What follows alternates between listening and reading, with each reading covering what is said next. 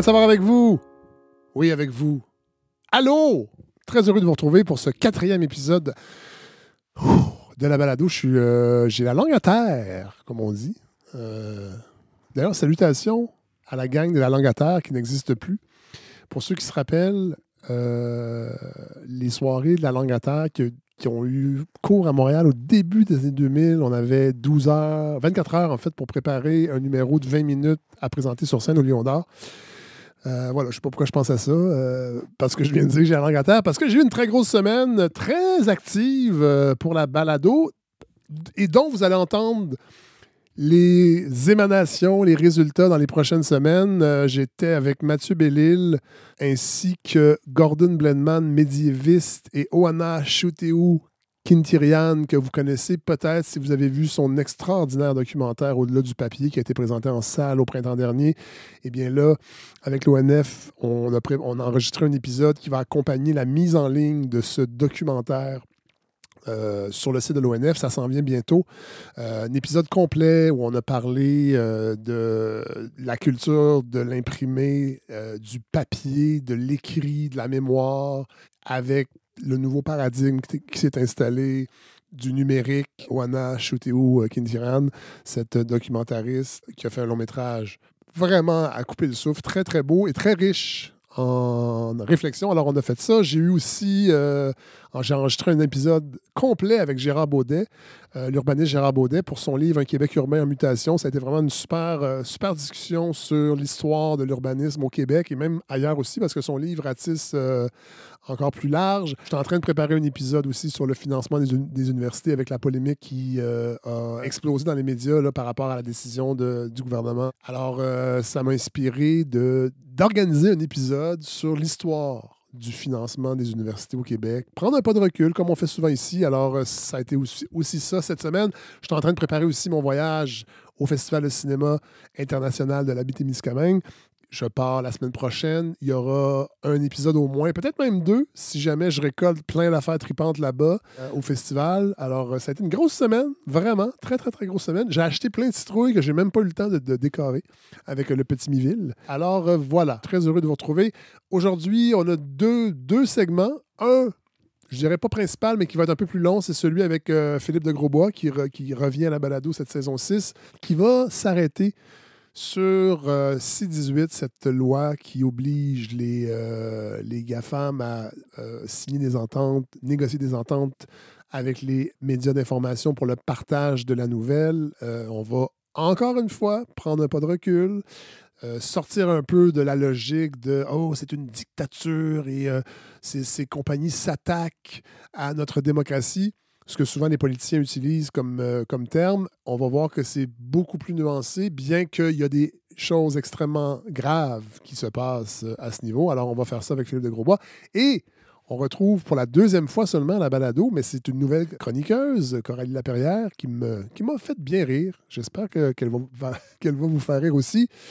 Alors euh, voilà, c'est le menu. Je vous souhaite euh, un bon épisode. Merci, euh, merci d'être là. Merci de participer à la campagne de financement. Ça va très bien.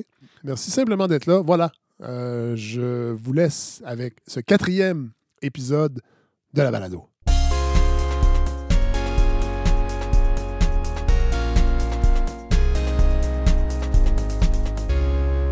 Alors, on retrouve pour une première fois à la saison 6 Philippe de Grosbois. Bonjour. Bonjour, vous êtes, euh, on le rappelle, notre conscience médiatique, vigile médiatique. Euh, Ça faisait longtemps. ah oui, ça faisait longtemps. Toujours heureux de vous retrouver parce que là, quand je, je- je- je suis l'actualité, euh, là, je fais des gestes avec mes mains sur mon ordi. J'ai envie d'écrire à Philippe As-tu vu ça? Donc, C'est comme le chat, le même du chat. là. oui, oui c'est ça. Et là, j'imagine qu'avec ce conflit qui euh, secoue euh, le Proche-Orient, vous avez fait toute une analyse médiatique de ce qu'on dit de la Palestine, d'Israël? Non. Euh, J'ai beaucoup, beaucoup euh, suivi, mais, euh, mais c'est un peu trop à chaud là, pour faire une chronique complète là-dessus. On fait, je- on fait pas ça ici. Réagir à Non, non, chaud. ben, je pense que ça prend le temps, ça- surtout pour une situation comme celle-là, Oui. ça, ça prend du temps. Mais je voulais quand même faire une petite euh, recommandation. Les, les gens qui comprennent bien l'anglais, moi, je trouve Oui. que c'est un très bon moment d'écouter l'émission Democracy Now. Oui, on parlait souvent Euh, ici de moi, Democracy oui, Now. moi, c'est mon bulletin de nouvelles euh, fétiche. Ouais.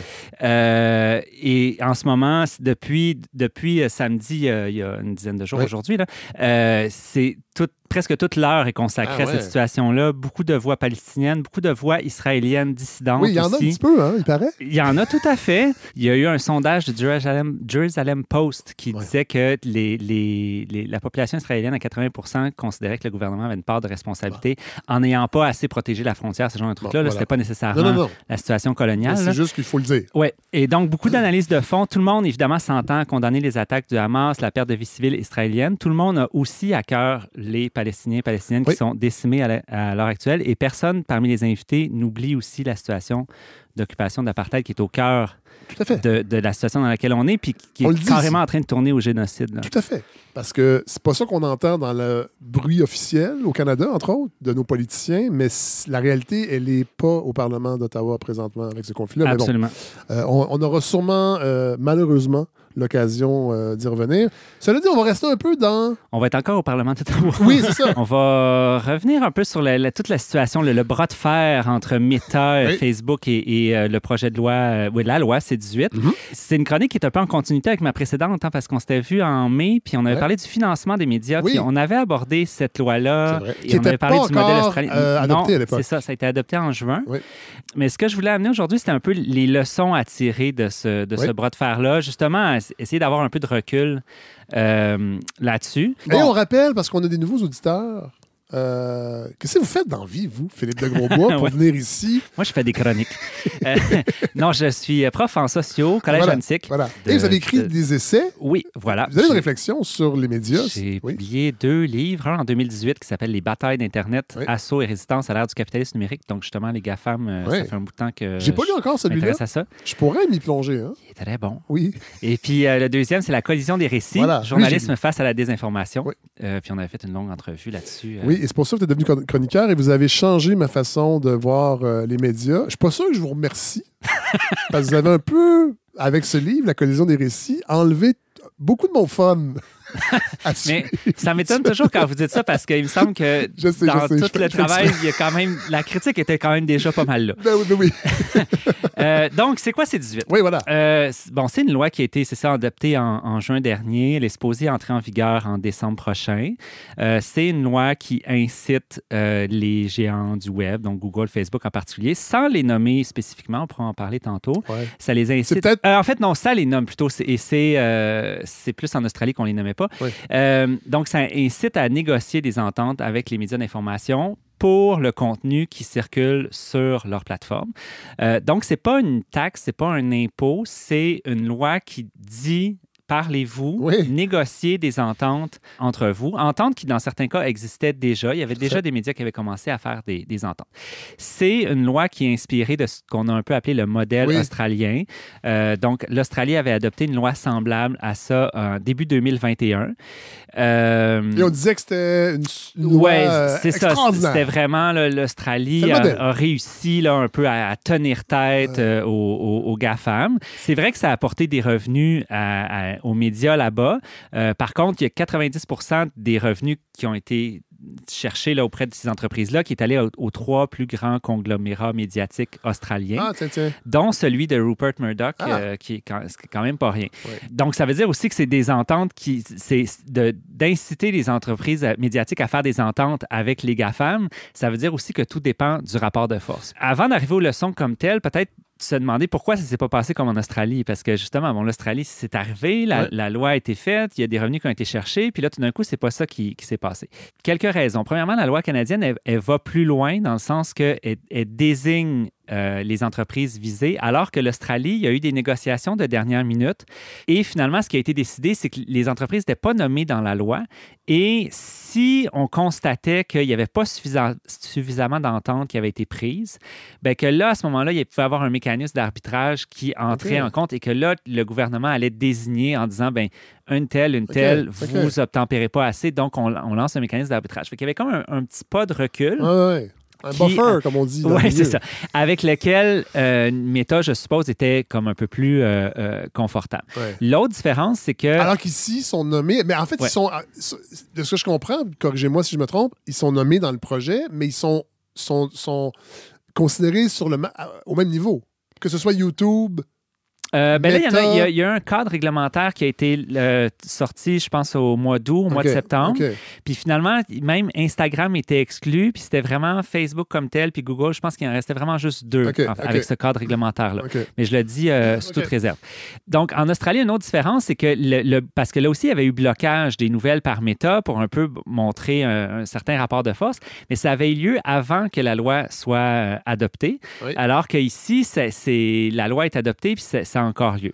Euh, je pense qu'en Australie, en fait, c'est que Meta était peut-être mal préparé, c'est-à-dire que le blocage de nouvelles a été fait de façon un Ah petit peu plus improvisée. Ils ont bloqué des infos gouvernementales aussi. C'était, comme un peu maladroit. Ouais, ouais. Donc, pas juste des informations de médias d'info, mais de, de- du gouvernement, tout ça. Puis en plus, on était début, début 2021, c'est euh, en pleine pandémie. On est dans la Ah première année de la, vrai, pandémie.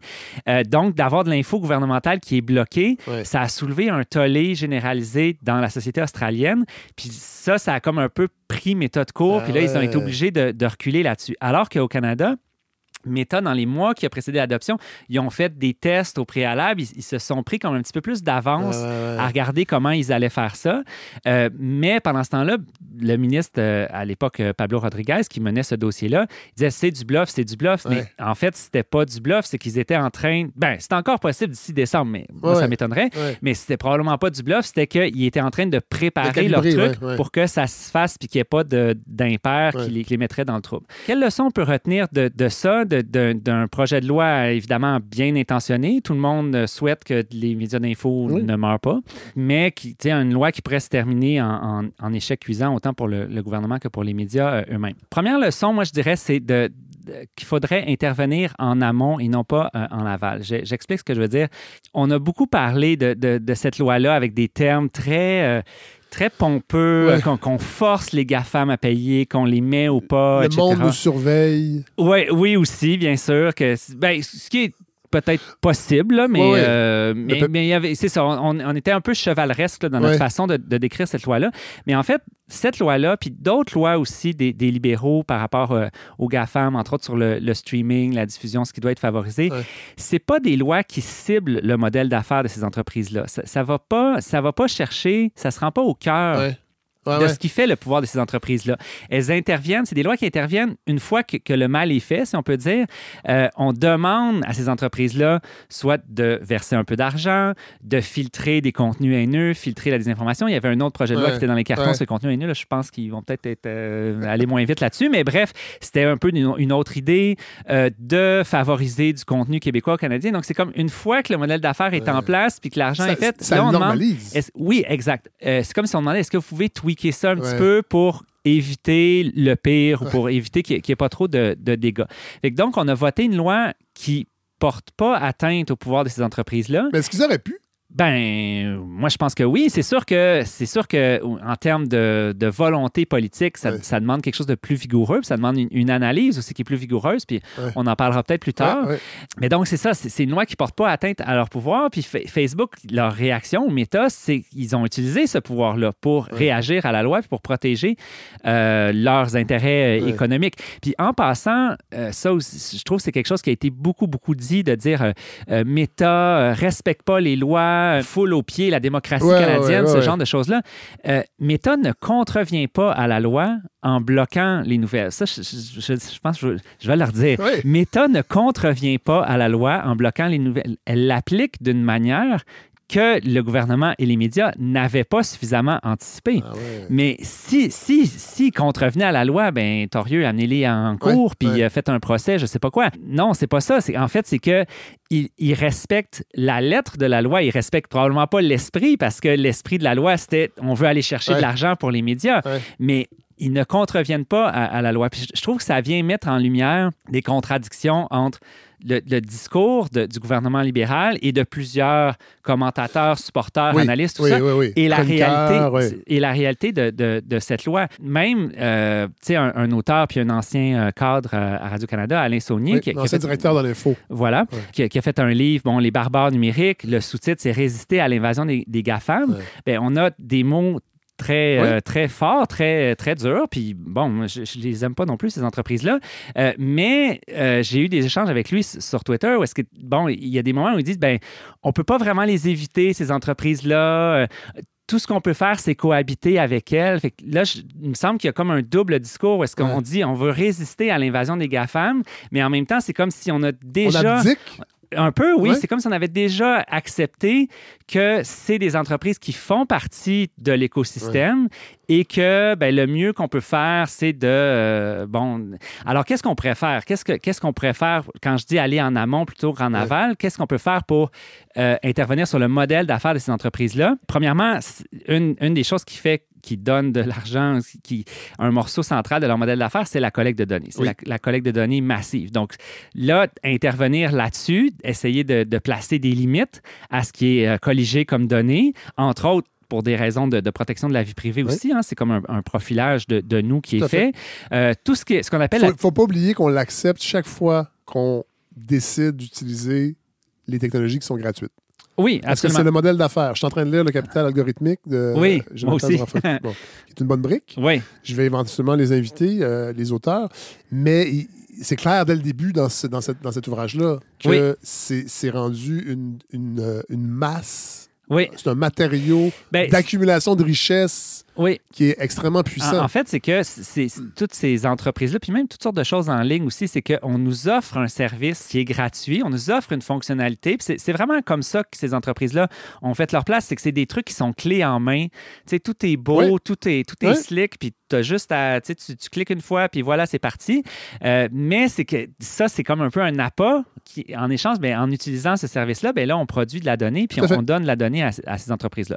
Donc, ça. Faut- ça, elles la revendent à fort prix en la transformant avec toutes sortes, entre autres des algorithmes. Bon, C'est ça. mais Ou ils font de la publicité ciblée. Donc, ça, Oui. c'est mon deuxième point. Oui. Donc, c'est avec ces données-là, ben, ils peuvent offrir de la publicité ciblée. Oui. Quand on dit que la publicité, elle a migré sur ces médias-là, ben, c'est entre autres parce qu'ils sont capables d'offrir de la publicité ciblée. Et pas cher. Oui, ouais, tout à fait. Beaucoup moins cher, ben, parce que comme c'est ciblé, Oui. ben, on dit ben, on va t'aider à aller chercher les 5000 Voilà. personnes qui peuvent vraiment t'intéresser plutôt que 500 000 personnes, puis que là-dedans, on ne sait pas trop qui c'est J'ai qui. déjà, qui est vraiment- euh, j'ai déjà serré la main du diable. J'ai déjà acheté de la publicité pour Facebook, pour le balado, et au devoir aussi. Et les coûts sont pas comparables. Mais c'est c'est pas pour rien. C'est pas pour rien que c'est aussi attirant parce que, Ben effecti- bon, mais à ce moment-là, il faut, faut limiter les possibilités de faire de la, de la publicité ciblée parce qu'il y a toutes sortes d'enjeux, même des enjeux discrimination, parce qu'on peut dire je veux cibler tel groupe plutôt que tel autre. Ensuite, une autre façon de, de- de porter atteinte au, au modèle d'affaires, c'est des, des poursuites anti-monopole. Puis ça, aux Oui. États-Unis, ça commence. Là. Il commence à en avoir certaines euh, contre Google, contre Amazon, parce que c'est ça aussi, c'est que c'est des, des gens qui ont des, des entreprises qui ont tellement une, une place centrale dans Oui. le marché qu'elles sont capables d'exercer ce genre de chantage-là qu'on voit euh, en ce moment. Dans le fond, c'est qu'il faut se demander qu'est-ce qu'on veut pénaliser finalement? Qu'est-ce qu'est-ce que Oui. nos lois doivent pénaliser? Là, ce qu'on fait, c'est comme si on, on pénalise le partage finalement. On, Oui. on pénalise le fait que de l'information circule. Et c'est un peu la, la- c'est un peu ce que Meta, Facebook, Ouais. dit du problème de cette loi-là. C'est que dans le fond, je ne sais pas si vous vouliez. euh, Euh, Tout à fait, allons-y. Mais c'est qu'ils Oui. disent, là, vous nous, vous nous demandez, de, dans le fond, de payer pour un partage qu'on ne fait pas directement, puisque, là, on s'entend, ils jouent sur les mots, mais c'est leur travail, c'est une entreprise. là. Ils Ouais. sont pas... Dans le fond, c'est que c'est pas nous qui partageons, c'est nos utilisateurs. Mhm. Puis on Ben- peut pas contrôler ce que partagent le- les milliards de personnes qui sont sur Facebook. Oui, puis ils disent aussi. Alors que Google News, Apple News, là, c'est une autre histoire parce que ce sont des services dédiés uniquement au partage d'actualité, Ouais. alors que Facebook, Facebook dit, ben nous, c'est nos utilisateurs et on ne peut pas décider de ce qu'ils Ouais. partagent ou non. là. Ou c'est même les médias eux-mêmes, mais ça, on, on pourra peut-être en- Ah en oui, parler plus tard. Oui, oui. Mais, mais, mais moi, je trouve que Google et Facebook, ils ont raison de dire que ça, ça porte un peu atteinte à l'esprit d'Internet. Euh, Puis là, on peut dire, ah, ben là, comment ça se fait, Philippe, que tu colportes les arguments de Google et, et Facebook? Mais c'est pas parce que c'est eux qui le disent que c'est pas vrai. Eux, fait. eux le disent parce qu'ils ont certains intérêts. De la même manière, de dans l'autre camp, PKP euh, a dit que le blocage des nouvelles par, euh, par Meta était une agorance corporative rarement vue, euh, qui a raison aussi, mais je Oui. veux dire, PKP, il y a aussi ses propres intérêts. Et Puis- sa propre arrogance. oui, c'est ça. C'est mais- 14 lockouts en 14 Non, ans. c'est ça. Il s'y connaît en matière de Et blocage. rappelons, euh, et rappelons que quand Facebook est arrivé, les médias disaient, les médias d'information disaient Hey, ne partagez rien là-dessus parce qu'on n'est pas payé. Puis après ça, évidemment, le climat social a changé envers ces entreprises-là. Et là, ils ont utilisé ça massivement. Et là, ils nous disent de ne plus le faire. Ouais, mais c'est ça. Mais je, je reviens quand même sur l'idée que le, le- il, faut quand même réfléchir à c'est quoi les comportements qu'on veut décourager par notre action législative et de faire une loi qui, qui dit ben, parce que vous partagez des choses, ça doit. Dans le fond, c'est comme de le pénaliser. On peut dire c'est compenser les médias, mais dans les faits, c'est comme de pénaliser ça. Ben, c'est sûr que ça, ça amenait sur une traque de dire ben si c'est pour nous coûter de l'argent, si vous si vous trouvez que c'est une mauvaise chose qu'on partage des choses, on, ben va, on va arrêter. on va les enlever. Deuxième, euh, deuxième leçon, euh, je dirais dé- dépasser une certaine euh, approche corporatiste. Ça, c'est pas la première fois aussi qu'on, en parle ici. Les, les médias d'information n'ont pas tellement l'habitude de- d'inscrire la défense de leurs intérêts dans des batailles euh, plus larges. Ils aiment se, se- se présenter en défenseur de la démocratie, puis ça- c'est, c'est- c'est vrai que c'est le quatrième pouvoir et tout ça, mais c'est rare que ça va jusqu'à créer des liens avec d'autres mouvements qui poussent. euh, et ici, oui, sinon, ça- ça serait une pente glissante. c'est ça, c'est que c'est-à-dire que l'engagement, l'engagement et, et- puis j'ai même vu euh, une chronique euh, du Journal de Montréal, c'était pas les chroniqueurs les, les plus en vue, mais une Ouais. chronique du Journal de Montréal qui se lisait quasiment comme un tract là, de dire vo- voici comment euh, boycotter Meta, c'est tel jour et tout ça. Donc la- quand c'est pour les médias, Oui. l'engagement c'est correct parce que de toute façon Ouais, c'est pas pour les médias, c'est pour la démocratie. C'est ça, c'est ça. Mais ici, c'est un petit peu la même chose, c'est-à-dire que le- toute la campagne, dans le fond, qui a été menée, puis bon, il y a eu du lobbying, tout ça qui a, qui a été fait, euh, à la fois de journaux, euh, de mouvements syndicaux. Ouais. Euh, bon, je, je- je mentionnais off the record tantôt que Pascal Saint-Onge, qui est maintenant ministre du Oui. Donc, ministre euh, de. qui est en charge de, ce- de cette loi-là, qui, qui retrouve, qui, qui a comme euh, un peu hérité des pots cassés de, de Oui. Pablo Rodriguez. Oui, oui. Euh, ben, elle, a- avant, elle était présidente de la FNCC, Fédération nationale des- de la culture des communications, qui est affiliée à la CSN, qui est principal représentant syndical des journalistes Ah, ouais. euh, euh, au Québec. Mais donc, c'est c'est- Quand il y a- même- C'est quand même. gar- Gardons ça en tête c'est- c'est- pour la suite du dossier. Que c'est quand même intéressant parce que, ben, dans le fond, c'est comme si la campagne qui a été menée, c'était basée sur une prémisse qui est de dire notre contenu, il y a une valeur qui est particulière, qui doit être reconnue. Il, est- il- il se trouve un peu dans une classe à part.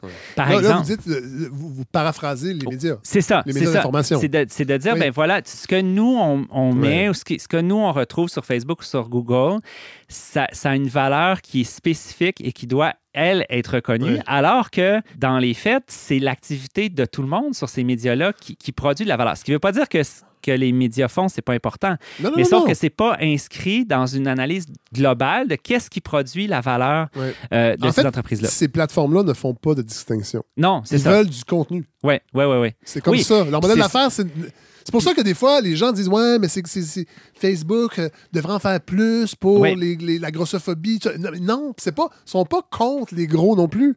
Ils veulent juste du Ben, contenu. c'est Ben, pour ça, tantôt, je disais qu'il faut intervenir plus en amont. Oui. C'est-à-dire que, le- justement, le modèle d'affaires, c'est de faire absolument aucune distinction Voilà. entre de la bonne information et de la ça, on peut mauvaise mettre des mécanismes pour que des commentaires haineux ne, ne, ne soient pas considérés sur le même pied. Mais Sauf qu'on n'intervient pas à, à la racine Non, du problème, ça, qui c'est est que le, le- le principe même de ces entreprises-là, c'est de tout niveler, Voilà. finalement, d'être Oui. dans une espèce d'indifférence radicale. l'important, c'est qu'il y ait du mouvement. qu'il y ait du- C'est ça, c'est l'attention. Ouais. Exact. C'est le seul, euh, le seul critère. Donc, c'est ça. Je pense que cette perspective-là, corporatiste, ça, ça nuit aux, aux médias d'info. Par exemple, bon, des études de Jean Groix, qui est aussi quelqu'un que j'apprécie par ailleurs, Oui. qui, qui, qui a souvent bon, fait des recherches qui disait, ben, dans le fond, les médias d'info ont contribué à quelque chose comme 200 millions, médias d'info canadiens, le contenu, ça a con- contribué à peu près 200 millions des revenus de Facebook.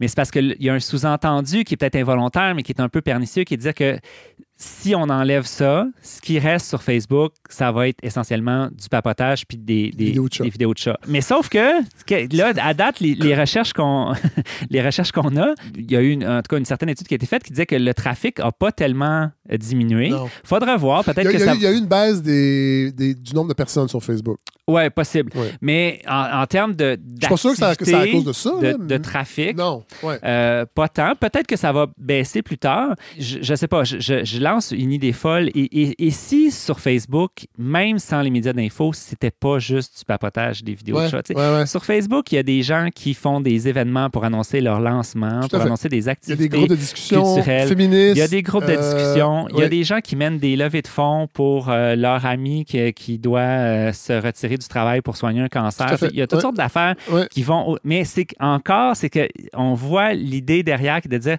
ce que nous on fait, c'est une classe à part, mais c'est que ouais.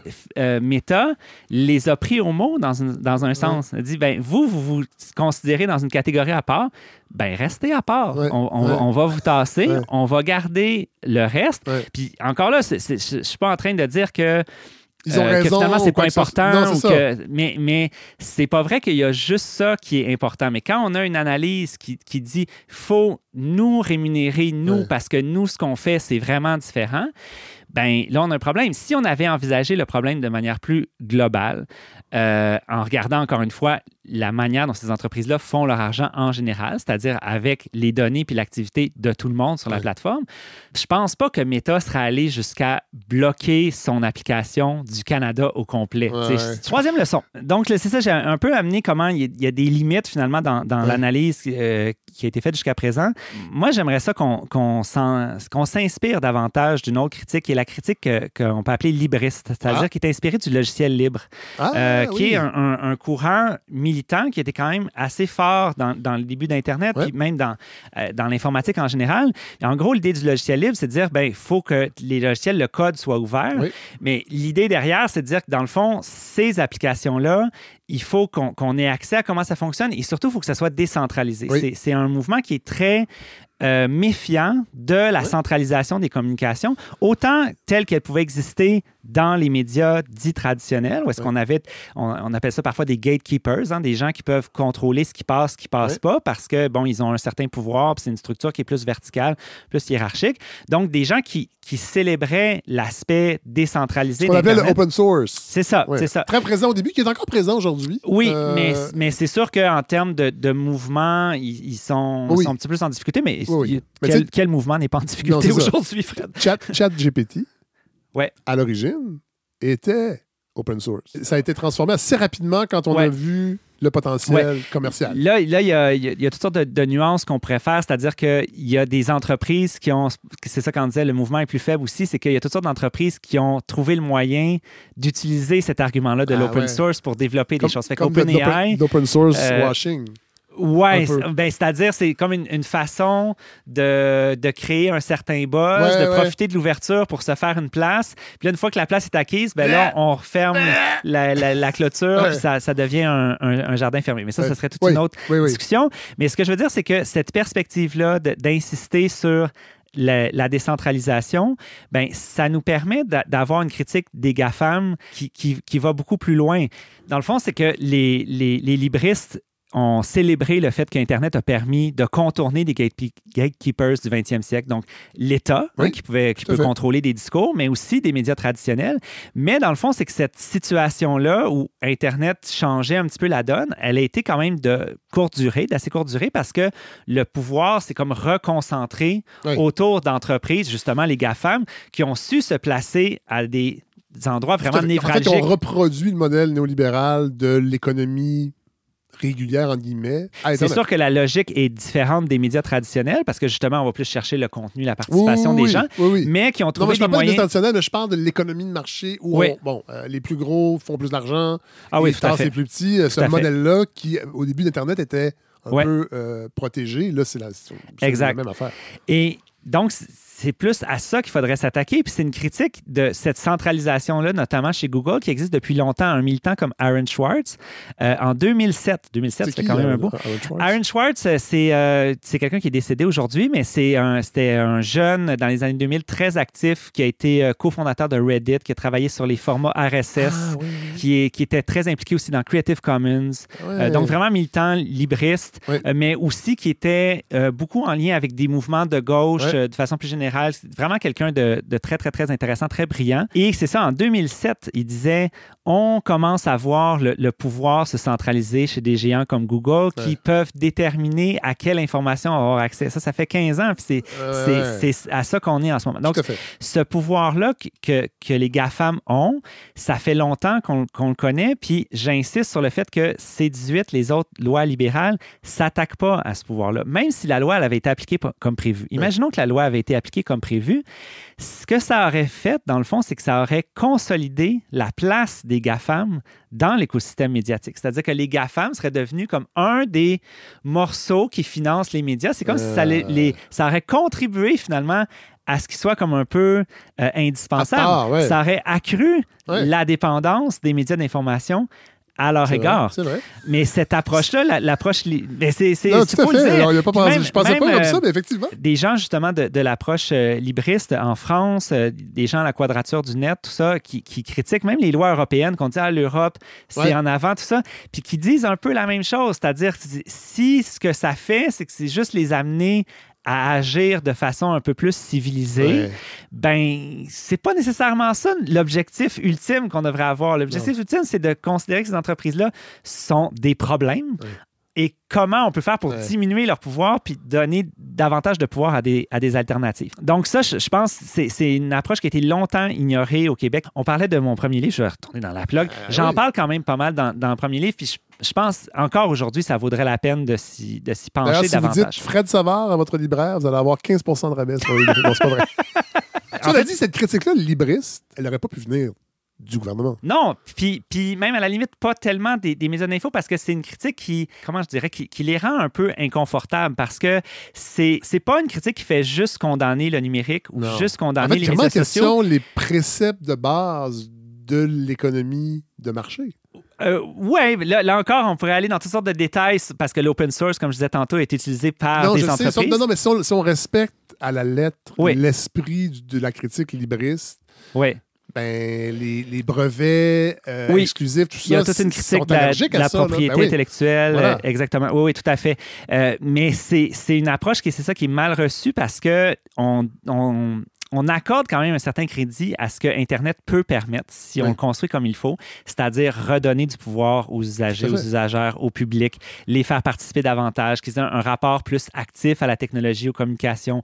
Tu sais, on insiste davantage sur la parole populaire, travail collaboratif. Puis ça, c'est toutes des choses qui viennent un peu déstabiliser Ben oui. certains a priori à la fois des gouvernements le- le- et de médias plus traditionnels. N'oublions pas que le printemps arabe de 2011 ne serait plus possible aujourd'hui avec Mhm. l'infrastructure des réseaux sociaux actuels.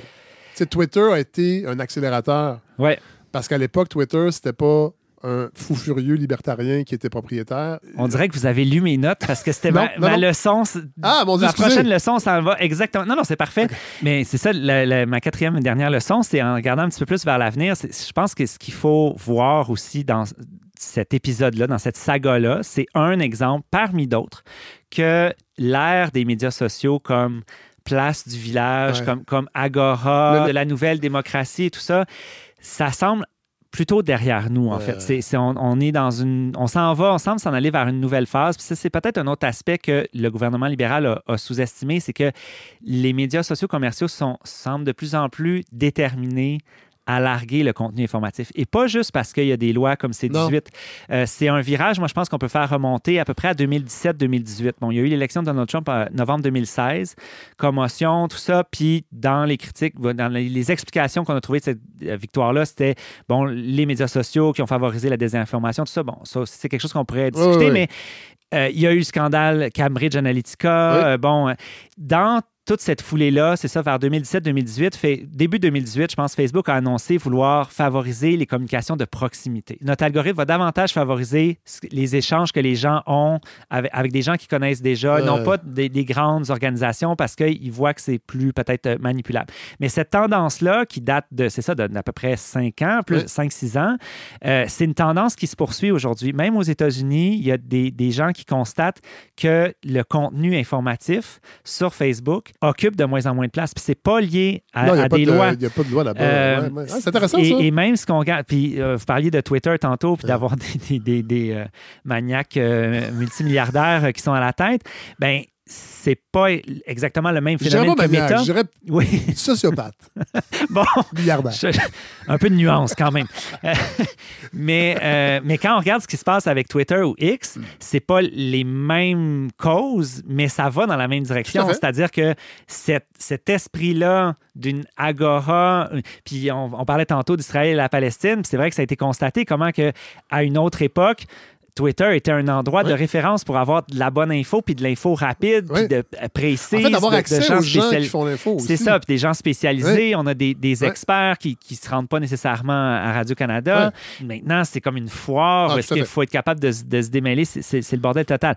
Mais donc, il y a plusieurs façons de, de larguer l'information. Puis encore une fois, même si la loi elle avait été appliquée, euh, que- qu'elle avait été faite, mais il aurait été tout à fait possible pour Facebook de déréférencer le contenu informatif, c'est-à-dire de donner l'instruction à leur algorithme de moins favoriser le contenu qui est dans les médias pour avoir moins à payer par la suite. Ouais, ouais. Il aurait très bien pu faire ça aussi. En Puis respectant encore la loi. Oui. Ouais. Ah, puis ben, il la respecte déjà, mais c'est-à-dire oui. vraiment en respectant l'esprit de la loi, en disant OK, c'est bon, on va négocier des ententes. Ouais. Mais si les ententes étaient liées à comment ça circule et qu'eux-mêmes peuvent décider de fermer un petit peu le robinet pour ça. que ça circule moins, ben, on serait pas plus Alors, alors avancé. que la loi aurait dû prendre en compte le robinet. Ben oui, ben, on revient à ce que je disais Oui. tantôt, c'est-à-dire que si on pénalise pas juste le débit. si on pénalise le partage, ben, il aurait très bien pu dire. En fait, moi, je pense que ça aurait été- même été plus habile de leur part. De dire, oh oui, on, c'est correct, on va négocier des affaires, mais sauf qu'ils ferment le robinet, que ce soit juste un petit Ben filet oui. d'eau qui coule, puis ils disent, OK, ben voilà votre chèque, puis euh, laissez-nous tranquille. Puis là, on serait pas plus avancé. Mais j'ai l'impression que, pour revenir à l'idée que c'est comme si les médias sociaux sont entrés dans une nouvelle phase, on dirait que les dirigeants des médias sociaux se sont rendus compte que gérer de l'information, puis avoir un modèle low cost, parce que ces médias sociaux-là, c'est du low cost. Ah oui. C'est du Walmart 4 Tout à fait. là. C'est ça, ça que ça prend pour que ce soit très rentable. C'est de la modération qui est faite soit par de l'intelligence artificielle, Oui. soit par des modérateurs, modératrices Oui, euh, payés des, Des des peanuts. qui salaires. euh, sont déjà, de- déjà derrière les algorithmes aussi. Oui, À les mais, surveiller, mais à les calibrer. mais qui font un travail dans des conditions qui ils doivent Ah oui. filtrer des, des contenus euh, haineux, racistes, sexistes, homophobes. euh, euh, tout le temps. Et donc, c'est comme si c'est l'IA et ces gens-là qui doivent, au quotidien, là, concrètement, s'assurer de délimiter qu'est-ce qui est de la bonne information ou pas, qu'est-ce qui va dans...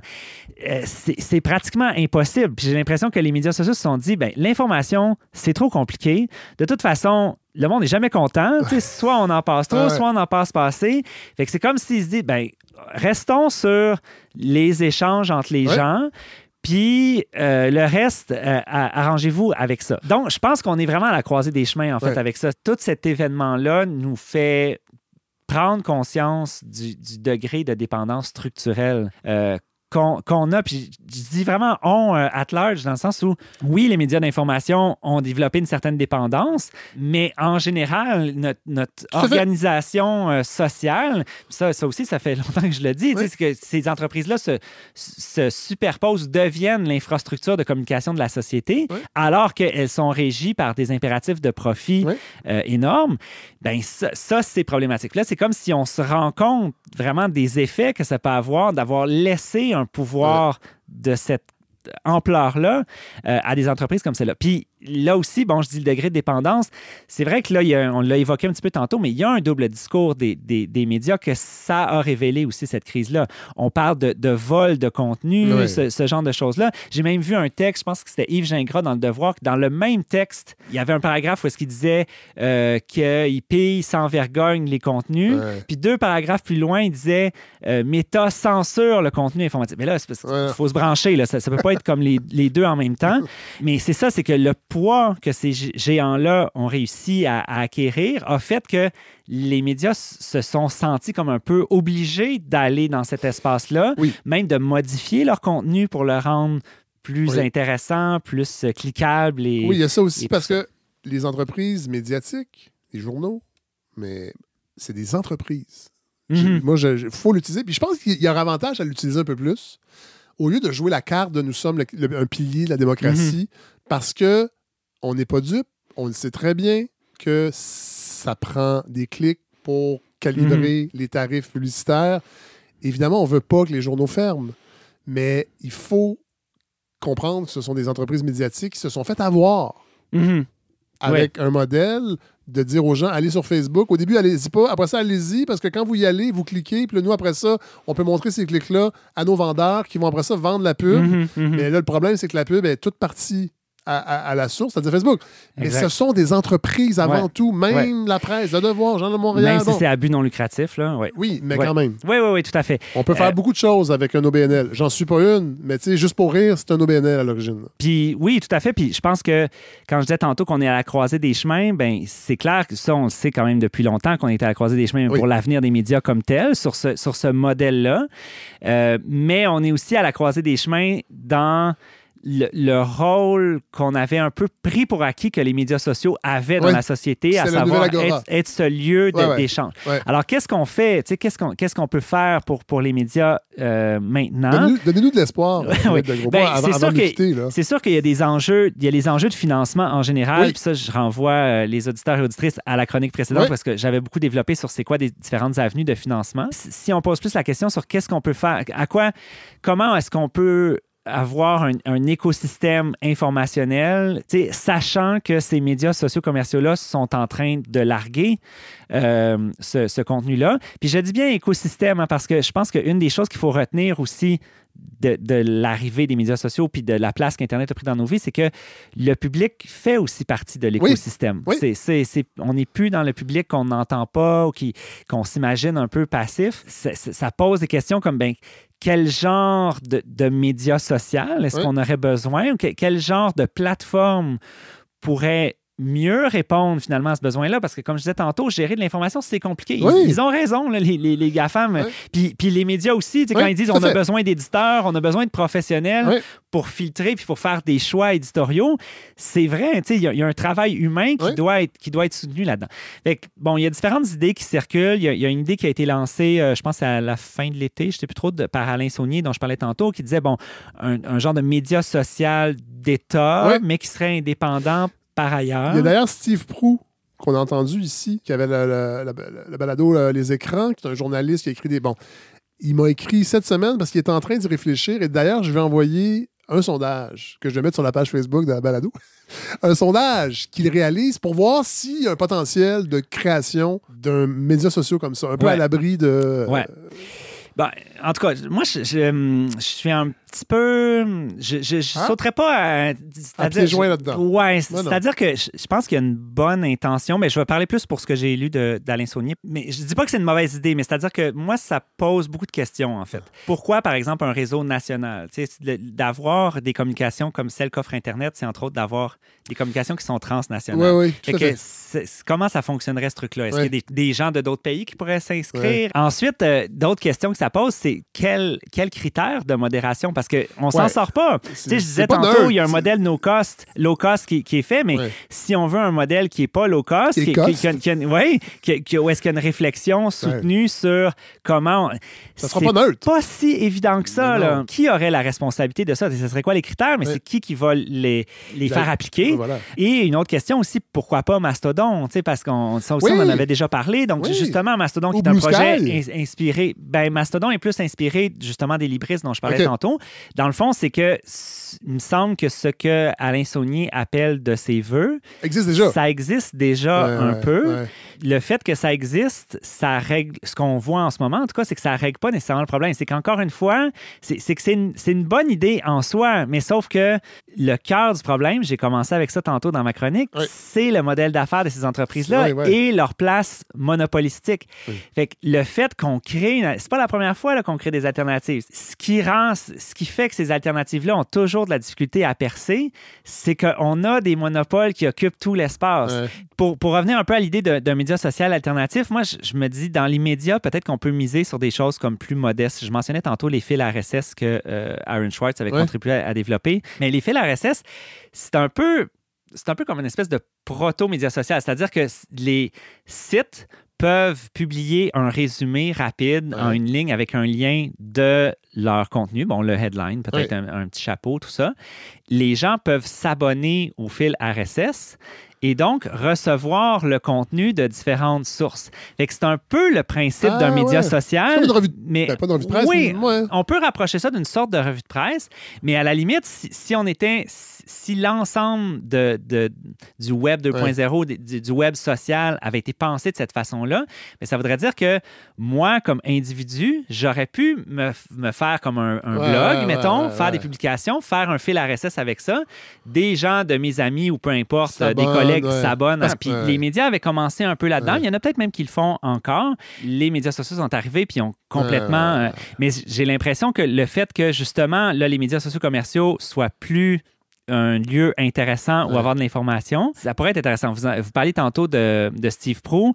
Moi, j'entends d'autres sortes d'affaires Ouais. euh, dans des médias du Canada anglais, euh, médias de gauche au Québec aussi, qui, je sais pas si je dois dire ressuscite, là, mais en tout cas, essaie de ramener cette idée-là d'avoir un site où différents médias d'information, mais là, on parle plus de médias indépendants, ouais. médias plus de gauche, mais qui pourrait très bien s'imaginer pour des médias en général, d'avoir un site qui serait un peu le site où vous allez pour voir qu'est-ce qui s'est produit Ah, de nouveau ouais. par différents médias. C'est Parce que un, Ça, un c'est une carte intéressante parce que moi, je. je- c'est plus facile à monter, là. C'est plus, c'est plus léger parce qu'un média social, public, comme je disais tantôt, là, beaucoup de oui, questions, là, oui, c'est, oui. c'est- c'est- c'est- c'est pas, ça se Non, fait non. pas en criant ciseaux, là, cette non, affaire-là. Ouais. Alors que, da- même pour les médias, les grands médias, là, entre guillemets, là, d'avoir un site, tu as la presse, Radio-Canada, le devoir, tout ça, où les choses peuvent être taguées avec des sujets. Euh, puis tu peux dire, ben moi, je veux voir qu'est-ce qui se passe, politique québécoise. Euh, Ah, là, vous, êtes en- vous êtes en train de dire que ces gens-là, s'ils se parlaient un peu plus, pourraient s'organiser. tout à fait, Parce que, que parce que rap- rappelons que, je suis assez cinglant des fois sur les propos que ces gens-là utilisent pour qualifier, là, bon, euh, je me rappelle, José Blanchette, il n'y a pas si longtemps, parlait d'une dictature technologique, le blocage des nouvelles. Je lis sa, chronique directement sur le site du Devoir. On n'est pas dans une dictature technologique. S'il y avait Mhm. une dictature technologique, je ne pourrais pas avoir accès au site du Devoir. là. Moi, c'est sûr que je consomme les nouvelles comme ça. Je n'ai jamais compté sur Facebook. Mhm, D'ailleurs, mhm. je suis content de ne plus avoir 1500 partages de la même chronique de Patrick Lagacé sur Facebook. Puis des gens qui disent Allez lire ça. Et ouais, hein, je te dis que. Hein. Ça, je suis content. Ouais, ouais, ouais. Parce que si je veux lire Patrick Lagacé, je vais aller directement sur le site de la presse. Ouais, ouais. Avoir- Et je trouve que ces médias-là devraient beaucoup pousser là-dessus. Oui, ben, puis là, il y a eu beaucoup de. Et si on de- avait un agrégateur, C'est ça, c'est ça, nous- agrégateur, exactement. mieux, là. C'est- de ça que, dont je parle, Ben un voilà. agrégateur, exactement. Voilà. Puis c'est sûr que par rapport à ce qu'on fait aujourd'hui, on parlait de ChatGPT tantôt, un agrégateur, c'est assez low-tech, là. Tu sais, c'est pas, c'est pas quelque chose de, non, non. de super ambitieux. Puis ça peut avoir l'air justement un peu même presque ringard, mais c'est parce que moi, je considère qu'un des mauvais virages qu'on a pris dans l'évolution d'Internet, c'est justement ce qu'on parlait tantôt, des entreprises qui arrivent, qui offrent des services clés en main, mais qui font de la collecte de données et qui se mettent à occuper tout l'espace. Voilà. Fait qu'il faut voir où est-ce qu'on a fait fausse route, puis est-ce qu'on peut, Reculer. revenir à ces idées-là, puis développer, reculer, mais pour avancer après dans une autre direction. Oui, exactement. Puis comme vous avez dit tantôt, effectivement, ça suppose qu'ils se parlent davantage. Ça suppose de, de penser les choses aussi en termes d'organisation collective, de, de- s'organiser euh, sans que ça soit juste par demander des lois au, gouvernement. Cette, cette croisée des chemins-là dont je parle, autant pour Elle les médias d'info, porteuse. J'espère, j'espère. euh, comme on dit, dans toute crise, il y a une opportunité. Euh, mais voilà. Peut-être que je terminerai avec une petite recommandation de lecture, puis Oui. vous pourrez la mettre dans, dans l'infolette. Sue Gardner. Sue Gardner, c'est euh, quelqu'un qui a été cadre à Radio-Canada, qui Oh. a aussi- aussi été à la fondation Wikimedia, qui s'occupe de Wikipédia, Oui. donc qui connaît les médias dits traditionnels, qui connaît aussi l'esprit d'Internet, parce que Wikipédia, c'est quand même une des, un des beaux accomplissements de ce web-là, plus ouvert. Plus... Oui, jusqu'à un certain point. euh, ben oui, parce- hein. Ben, ça aussi, là, c'est, compliqué. Quand je dis grave. open source, c'est compliqué. Non, non, mais c'est un, un libertarien qui a créé euh, Wikipédia à l'origine. Euh, Jimmy Wales? C'est un libertarien. oui. Ben, Alors, juste pour dire qu'il y a du bon monde là-dedans. là. Il n'y a pas juste Eric Duhem.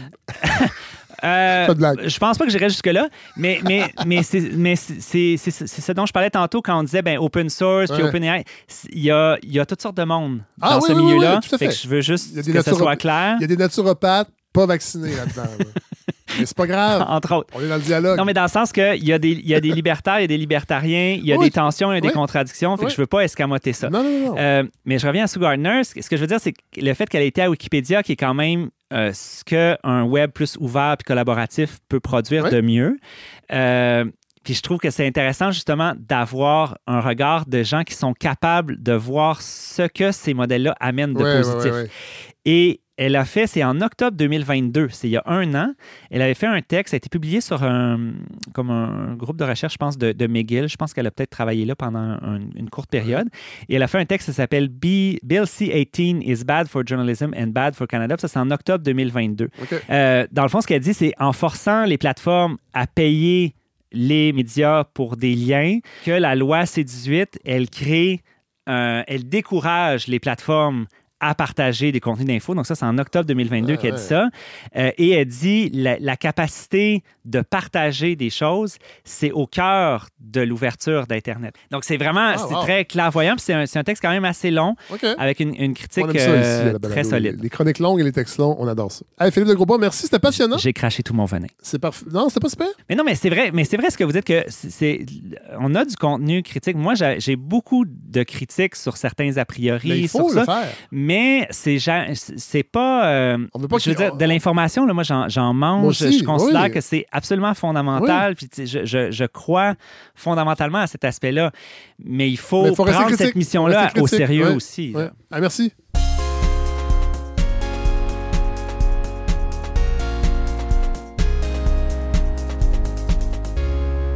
Attendez, à la base, vous êtes formé théâtre. Ouais. Là, je ne vous ai pas averti, j'ai pesé sur Oui, Ricard. parfait. Oui, à la base, Bonjour, je suis formée théâtre. Bonjour, Cor- Coralie. Bonjour. Ça va bien? Ça va bien? Je répète votre nom, vous êtes venu qu'une fois à la balado. Rien qu'une fois. Coralie Laperrière. Grand désir de la balado d'offrir une diversité d'âge, rajeunir le public, Ben oui. mais vous avez des idées qui me plaisent, euh, plutôt à gauche, on pourrait dire. Ouais, ben pas, pas mal. Je pense que j'aiderais pas la non-radicalité du euh, Et je- projet. je non, c'est ça. Et je comprends que au Québec, malheureusement, les podcasts, ça prend des humoristes. Oui, Ça me tente pas toujours de jouer ce rôle-là parce que je suis rendu ailleurs dans ma carrière. oui. Fait que je me suis dit, ah, on, on recommence. On recommence pour la saison 6 euh, d'avoir. euh, D'ailleurs, une femme humoriste, c'est déjà, je trouve que c'est déjà une belle carte de visite pour la balado, Oui. sans vouloir euh, dire qu'on vous utilise, là, mais euh, voilà. Non, Mais moi, j'aime ça, mais- mais vous me faites rire sur Twitter, en fait, c'est Ah, surtout ça. merci. Voilà. Merci. Et, Dieu seul sait qu'on rit pas beaucoup sur Twitter ces temps-ci. Et Pelay, non, j'ai. Je, je quitte bientôt le navire, je crois. ouais, mais il y a encore des gens intéressants. Oui. Vous voyez, je prépare bientôt un, un épisode sur toute la polémique avec le, le financement des universités, avec euh, ce que la CAQ a fait avec McGill, tout ça. Et j'ai envie de prendre un pas de recul et ne pas réagir à chaud. Eh, eh, eh. Et là, j'ai trouvé des gens vraiment intéressants, spécialistes Ouais. du financement des universités, et c'est beaucoup via Twitter que j'ai réussi à les trouver. Fait que, d'ailleurs, j'appelle encore Twitter, j'appelle pas ça X. Fait que, voilà. Oui, non. Et là, j'ai aucune idée de, votre, de vous dire la confiance que j'ai. Je vous demande même pas vos sujets d'avance. Cela dit, je fais le montage, fait qu'au pire, Au pire, vous enlevez tout ça, puis Voilà. il reste une minute et demie. ça sera ça. voilà. Mais oui, c'est sûr, c'est sûr. Le fait que je suis une féministe Ben frustrée. Ben oui! Ah, vous êtes frustré? Un peu. Pour vrai ou on vous dit frustré? Ah, pour vrai, je pense. Ah oui, non, ça va. Je vais tout parler de, de OK, ça. OK. Ben, en- déjà, très contente de refaire Oui. une chronique euh, parmi vous. Là, jusqu'à ma, à ma dernière chronique, je vous ai tutoyé. Ah, Là, mais je vous, vous faites ce que vois. vous voulez. Non, mais faites ce que vous voulez. Non, mais c'est parce que tout le monde à la balado vous voit tout le monde. Puis pour Oui. moi, c'est important les pronoms. Fait que, Ah oui. fait que c'est important que je respecte Cela ça. dit, quand on vous voit, on escamote toute cette polémique. C'est vrai. Mais polémique. Pas polémique, mais c'est- il y a quelque chose de, de- de neutre dans le vouvoiement. C'est vrai? Ça dépend. Après ça, il y a les adjectifs. C'est compliqué. Oui. Après ça, on s'entend. Mais oui, c'est ça. Vous savez, je suis une féministe. Euh, Pire que ça, je suis une éco-féministe. Une Ah ouais. féministe libertaire. Une féministe qui co-anime un balado féministe qui s'appelle Farouche, disponible sur toutes les plateformes balado. C'est vrai. Mais je suis aussi une militante féministe. Euh, J'ai parti la page Instagram Pas de filles sur le pacing hein, pour Ah dénoncer oui, le Boys vrai. Club dans le milieu de l'humour avec mon ami et collègue Emna Achour, avec qui je co-anime la balado. On la salue. Oui, euh, j'ai aussi organisé des manifestations, des actions directes. Puis là, je vous étale mon CV. C'est pas pour me vanter, euh, c'est parce que je suis une femme, donc je suis habituée de devoir exposer mon expérience pour qu'on me prenne au sérieux. Tout ça pour dire que je suis une féministe frustrée. fatiguée puis fatigante, puis je l'assume, ça me dérange pas. Euh, je le dis parce que je veux mettre carte sur table. hein. C'est une nouvelle collaboration. Oui. Les auditeurs et auditrices ne me connaissent pas encore. hein. Ils savent pas que moi, euh, je porte pas de brassière avec Cerceau depuis que j'ai brûlé la mienne, la mienne en 2012, OK? Ils savent pas ça, tu sais. Puis, sait-on jamais, tu sais, votre auditoire aurait pu penser que vous avez invité une jeune recrue des Moms for Liberty avec une petite coupe de bichon maltais, tu sais. On sait pas. Mais c'est pas le cas. J'ai un piercing dans le nez, tout le monde. Oui.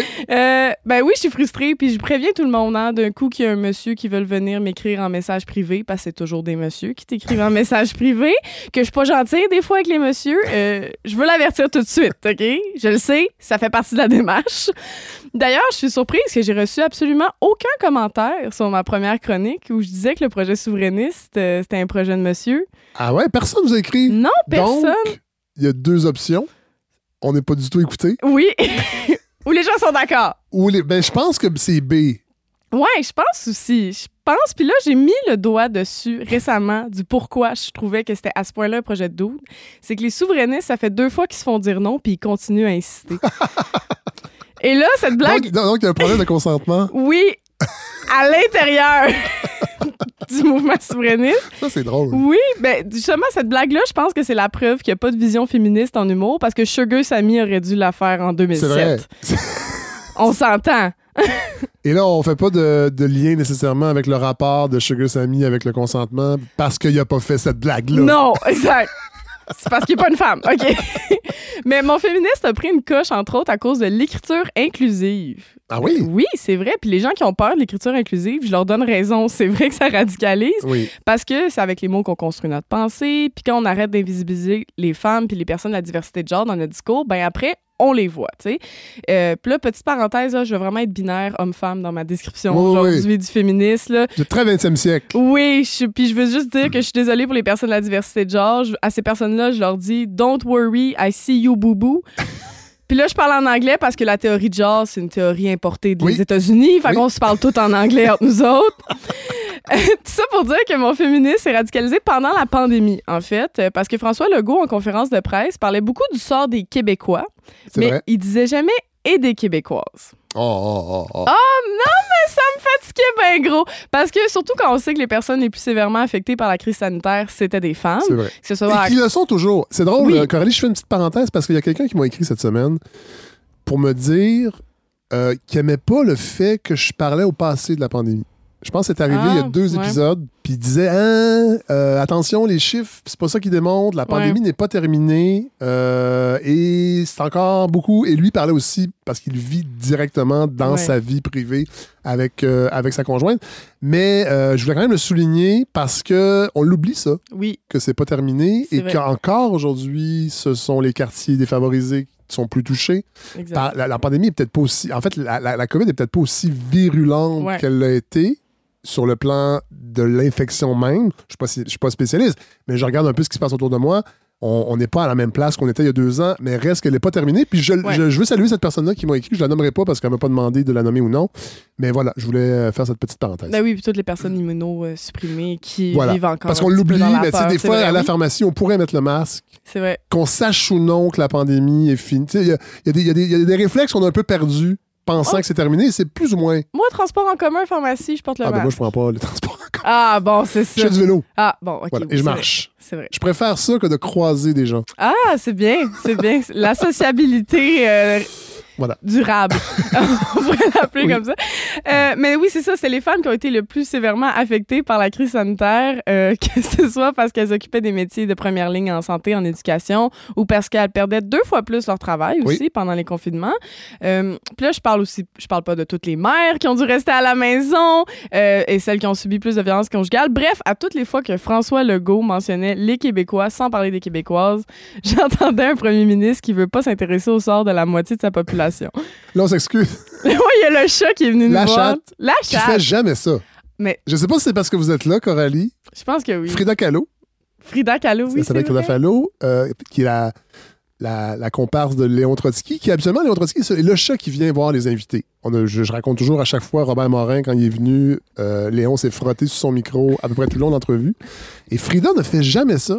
Et là, pouf, elle arrive ce matin. Puis Ben- euh, vous voyez son format. C'est pas évident pour elle de sauter sur une table. Oui. Ça veut dire qu'elle a beaucoup de poils. Elle est pas, ju- mais bon, elle est plus gourmande que l'autre. Mais voilà, je sais pas si. Je pense que c'est le féminisme. Elle a, Probablement. elle a été attirée par, euh, probablement. par mon discours Ah, féministe radical. Elle est très hein. mignonne. Ah oui, Faut quand vraiment. même le dire. On va voir un bel extrait de moi qui flatte le chat euh, en, en vidéo en plus. Voilà. Bon. Euh, tout ça pour dire que euh, quand j'entendais euh, François Legault jamais mentionner les Québécoises, j'entendais un premier ministre qui veut pas s'intéresser aux Québécoises, puis j'entendais aussi le même monsieur qui a dit à sa femme, on se Ah, rappelle, boy, oui, non, non, c'est pas toi qui parles. ça, on l'oublie, ça. on l'oublie, ça. Mais c'était violent, ça. C'était vraiment violent. J'allais réécouter le vidéo, de nous, ben oui, de nous rappeler ça. Oui. Il existe encore? Il existe encore, la vidéo, Oh, puis c'était ça, on- quand il se donnait le go. C'est quand ah, il se donnait oui, le donc c'est go. avant qu'il de- soit premier ministre. Oui, exactement. Puis elle dit juste bonjour aux journalistes, puis elle tasse en disant non, non, c'est pas toi qui parles. Ah oui, je veux revoir cette vidéo. Oui, mais c'est ça. Depuis, mon s'intéresse- s'intéresse beaucoup à l'oppression invisible, hein? le sexisme ordinaire, l'invisibilisation des femmes, le boys club. Puis quand on s'intéresse à l'oppression invisible, ben on a l'air de chialer sur quelque chose qui existe pas. Tout à fait. Puis, par exemple, avec la page Pas de filles sur le pacing, où on dénonce des spectacles qui n'invitent pas de femmes sur leur, sur leur spectacle, dans le fond, on a frayé les manchettes cet été avec l'histoire de Sonia Bélanger. hein, Rappelez-nous un peu les grands détails. euh, Oui, euh, dans le fond, le troquet de Gatineau, qui est une Ouais. soirée qui revenait souvent sur la page qui n'invitait pas de Soirée femmes. d'humour. Une soirée d'humour, oui. Ouais. Euh, était tannée de se retrouver sur notre page et ont décidé était tanné de se faire dénoncer, d'avoir juste des, des, des, Des affiches avec des hommes. Oui, exactement. Donc, ils ont inventé une femme euh, Ah ouais. qui s'appelle Sonia Bélanger, qui n'existe pas. Et ils ont commencé à la mettre sur leurs affiches. Et, ils ont, et ça a réussi. Hein? Ils ont passé sous notre radar pendant des semaines et des semaines. On ne l'a pas remarqué. Personne ne nous l'a envoyé. Et c'est finalement un collègue humoriste qui nous a dit Hey, Sonia, pas. elle n'existe pas. Wow! Et nous, on l'a publié après ça sur notre Et page. ça a fait un peu les manchettes? Oui, ça a fait. euh, J'ai eu une grosse semaine cette semaine-là. Est-ce que vous avez reçu euh, des messages haineux? Pas haineux, mais je vous cacherai pas que critiquer le milieu de l'humour au Québec, Ah ouais, c'est hein? un petit peu comme critiquer Israël à Radio-Canada. OK? C'est pas vraiment le bienvenu, on va se le dire. Mais on s'est fait dire, entre autres, par des personnalités publiques, puis de façon publique, là, qu'on aurait dû, comment on aurait dû mener notre combat? Ah, vous vous êtes fait. euh, Ben là, je dis personnalité publique, mais c'était des gars, là. Est-ce qu'on a. Est-ce qu'on. Non? Ben, euh, ben, vous dire ça après. Mais je veux dire, très facile à trouver sur Bon. Facebook. OK. Euh, mais euh, souvent, ils nous ont mansplainé, le Ah, féminisme, ouais, de comment on aurait dû le faire. Parce que, tu sais, le patriarcat, c'est comme les araignées. On a besoin des gars pour s'en débarrasser. Non, mais la meilleure suggestion que les hommes nous ont donnée, c'est qu'on aurait... Et le patriarcat tisse sa toile partout. Oh! C'est bon, ça! Un petit claquement de doigts de poète, je pense qu'on va faire ici. mais la meilleure suggestion que les hommes nous, ont donné, nous ont donnée, Ouais. hein, c'est qu'on n'aurait pas dû mettre les pacings où il n'y a pas de femmes, mais on aurait dû mettre des pacings où il y a des femmes. Ah! pour souligner les beaux efforts des garçons. tu sais, on aurait aussi pu. Oui, c'est drôle parce que c'est un argument qui revient par rapport à la crise du logement. oui, Quand quelqu'un fait une publication pour dénoncer un comportement de propriétaire, il y a toujours quelqu'un qui répond Oui, mais il y a des bons propriétaires, vous savez. oui. Comme là, il y a une personne âgée qui s'est faite euh, évincer. euh, je pense que c'est Gabriel Douard. Euh, Oui, GND en a parlé. Et là, il y a quelqu'un qui a dit Ouais, mais pourquoi les médias parlent pas des belles histoires des propriétaires qui sont attachés tellement à leurs locataires qu'ils attendent qu'ils meurent pour céder les appartements? Salutations à tous ces gens À tous ces gens, oui, qui qui, aiment le oui, Vraiment, et, mais ça, ça me fait rire aussi de. C'est ça, de faut toujours souligner Oui, l'effort. Oui. Hein, faut jamais critiquer ce qui est pas bon. Ah, on sait bien que c'est à cause qu'on donne des prix Nobel de la paix qu'il n'y a pas de guerre dans le monde. Voilà. C'est comme ça qu'on avance. euh. Puis aussi, on aurait pu il mettre faut souligner quand même ceux qui font la guerre. Mais oui! Ça marche pas. Puis en plus, ça me fait rire quand on me dit ça, parce que je fais, ben oui, hein, j'aurais pu mettre ces pacings-là avec des femmes sur un beau frigo, avec des aimants Ah colorés, puis amener tous les hommes qui ont invité des femmes manger une crème à glace pour les- leur accomplissement.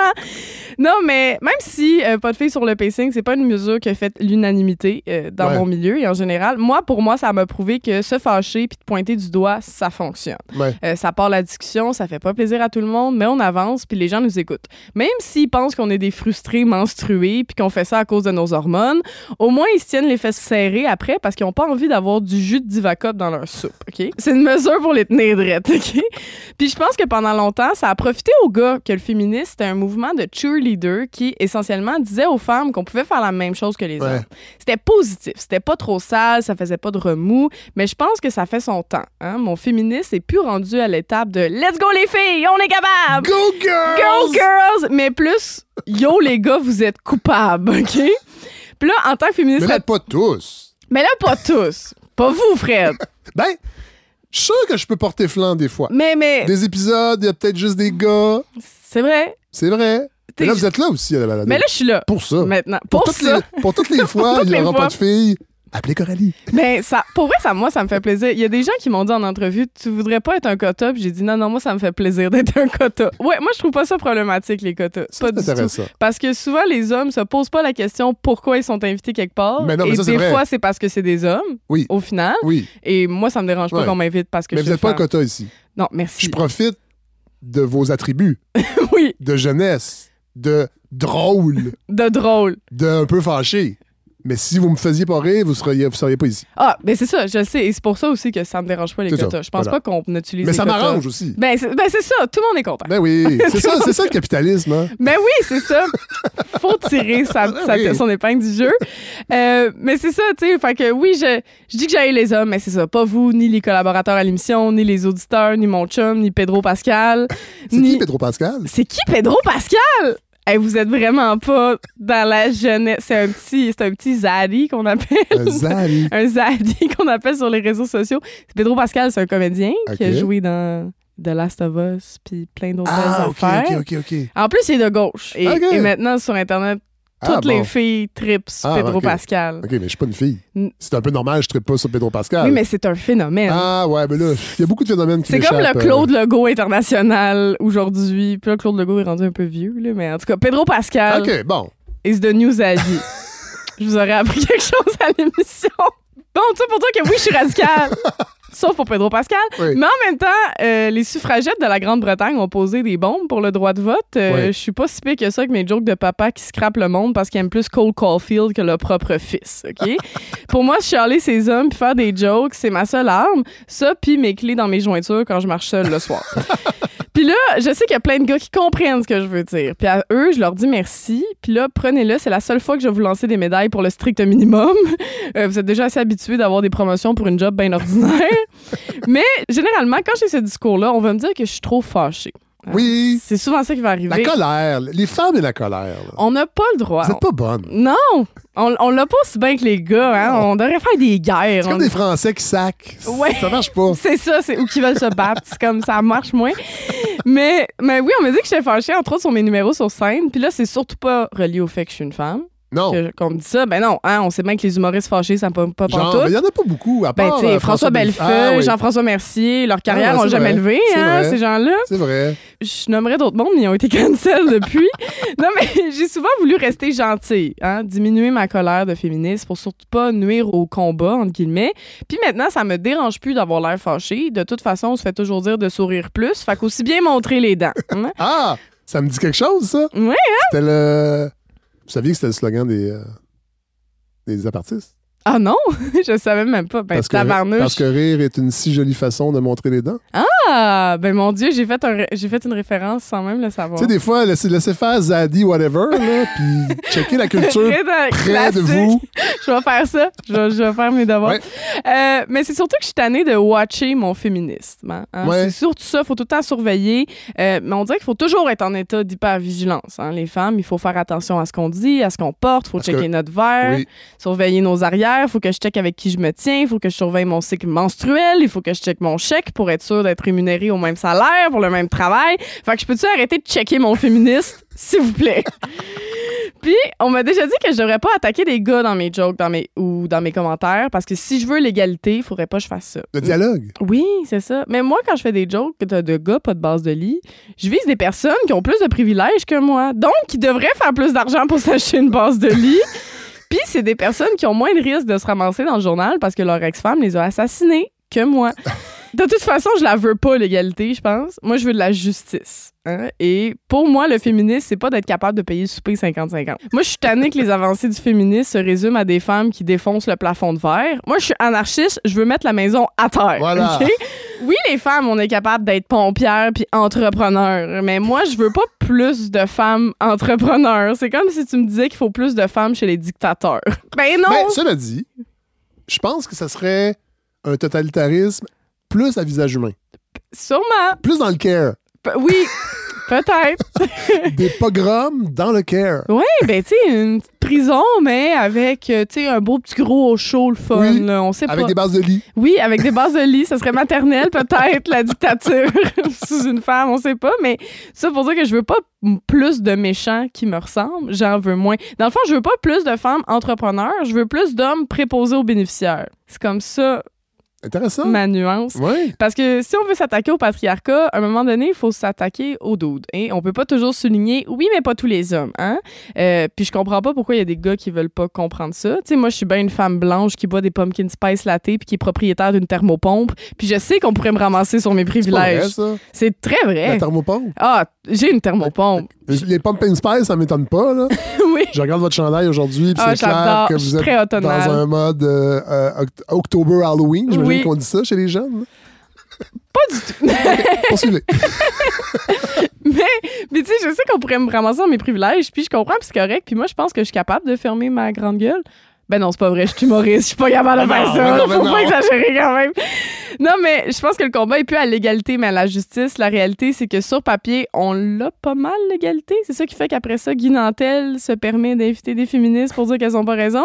Parce que, tu sais, au Québec, on peut plus nommer des dizaines de lois qui nous désavantagent. Hein? Et quand on pointe des individus pour parler de culture du viol ou de masculinité toxique, on nous dit que c'est pas une culture, c'est des accidents Oui. de parcours. Les Québécois sont accueillants. Oui, Ils sont fins. ils sont gentils. Les Québécois. Ou les Québécois, nos amis québécois. Puis c'est nous autres, hein, les féministes, qui voient un lien qui n'existe pas. C'est dans notre tête, hein, la masculinité toxique. Euh, c'est des cas isolés, hein, normalement. Euh, Puis c'est complètement isolé hein, quand le système de justice construit, pensé et réfléchi par des hommes donne des absolutions conditionnelles à des ingénieurs puis des militaires pour protéger leur carrière. C'est un hasard à chaque fois. Puis je pense que je ferai un parallèle avec la culture. Je ris parce que je suis pas ingénieur. Oui! Ça, vous, ça vous arriverait pas, vous. Non, mais D'être ingénieur, non. non, jamais. Ni militaire. Puis, euh, je pense que je ferai un parallèle avec la culture du char. Hein? C'est Oui. pas pour rien qu'on a commencé à dire violence routière pour arrêter de dire accident de la route. Oui. Parce que c'est pas des accidents, c'est plutôt les conséquences d'un système. Oui, tout à fait. Et comme on peut pas parler de culture du char ça- sans parler contre les chars, hein, parce que ça ralentit toujours le débat de dire oui, mais les chars, c'est pratique pour faire l'épicerie. Autant que pour dénoncer le patriarcat ou la culture des gars, ben, il faut dénoncer des gars. Puis on peut plus toujours dire gentiment oui, mais les gars, c'est pratique pour faut ouvrir un pot de cornichons. On peut plus faire ça.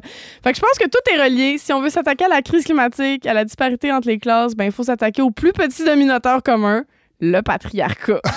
Et il faut accepter que les comportements masculins ne sont pas des accidents, c'est les résultats d'un système. Un système que c'est correct de dénoncer à coups de jokes de petites bisounes. Oui, j'ai fini Je avec reçois cette bisoune. déjà des courriels et l'épisode n'est pas en ligne. Je sais. Mais j'adore ça. Hey, merci Coralie. C'est vraiment, Merci je suis content que vous soyez là Moi dans, je dans- cette aventure. Vous savez que le 20 janvier, il y aura une grande soirée pour remercier les donateurs et les donatrices. Et vous allez être la partie. Ben oui, Je vais avertir les gens. bien sûr. Les gens qui ont déjà donné puis qui se disent Oh, ça va être le fun au Lion d'Or, il va y avoir un genre de cabaret, puis après, ça va être une soirée dansante avec Fred Savard aux tables tournantes et à l'animation. Mais vous allez être là. Oui, je vais être là. Hey, merci. Merci beaucoup.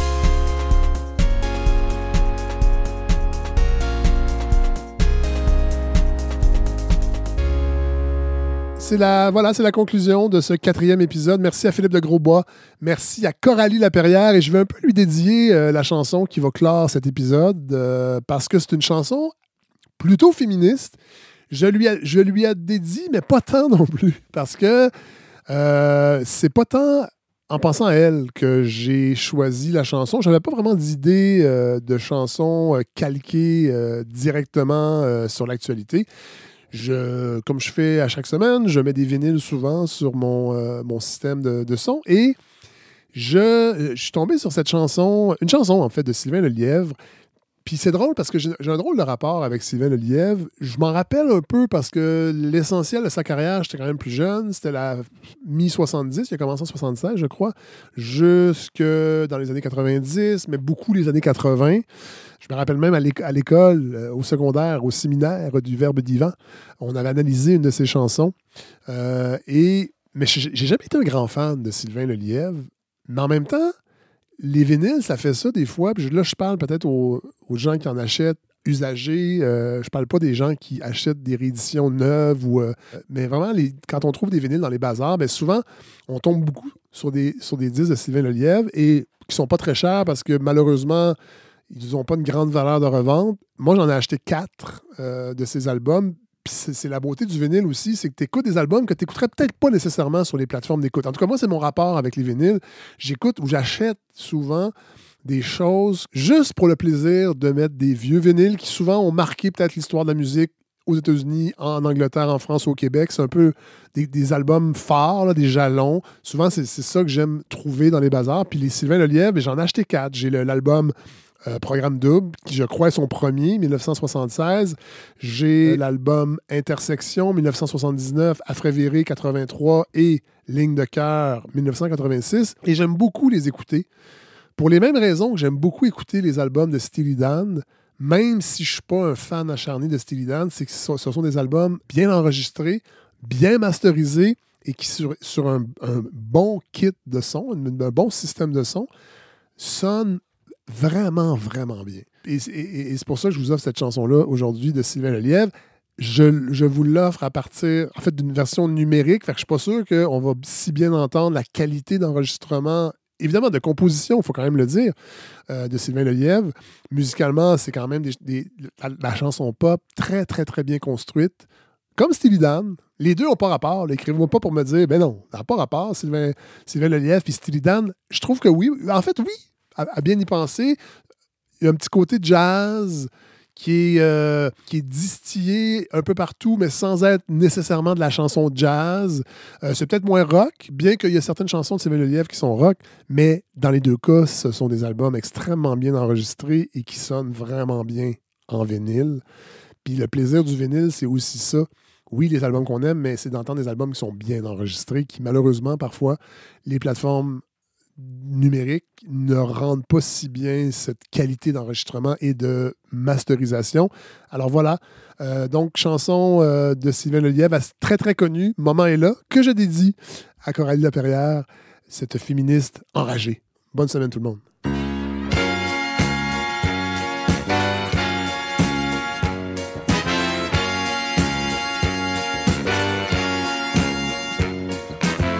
« 25 ans dans cuisine, les couches et les commissions. Le ménage, le lavage, le repassage puis les repas. Les enfants mettent même pas leur linge sale dans le panier. Bien sûr, maman est là. Apporte-moi donc une bière, viens donc voir mes devoirs. Oublie donc pas de recoudre les boutons de mon manteau. Pourrais-tu faire les comptes et mon rapport d'impôt? Bien sûr, maman est là. Et lui prend son bonbon tous les vendredis soirs. L'air de mettre un 30 sous dans sa machine à coke. Quand la machine veut pas, il prend son coke ailleurs. Son coke ou son cognac, ça dépend des humeurs.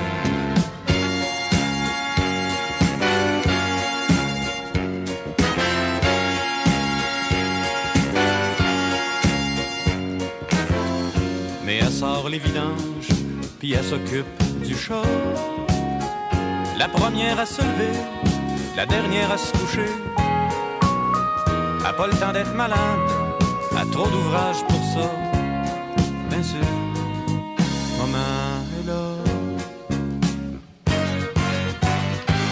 Soir ils sont rentrés, maman était plus là. Ni le lendemain soir, ni le surlendemain.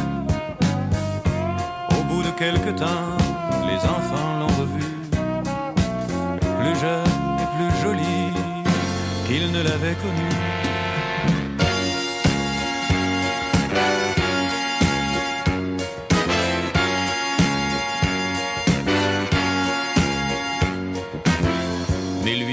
Jamais su ni pourquoi ni comment.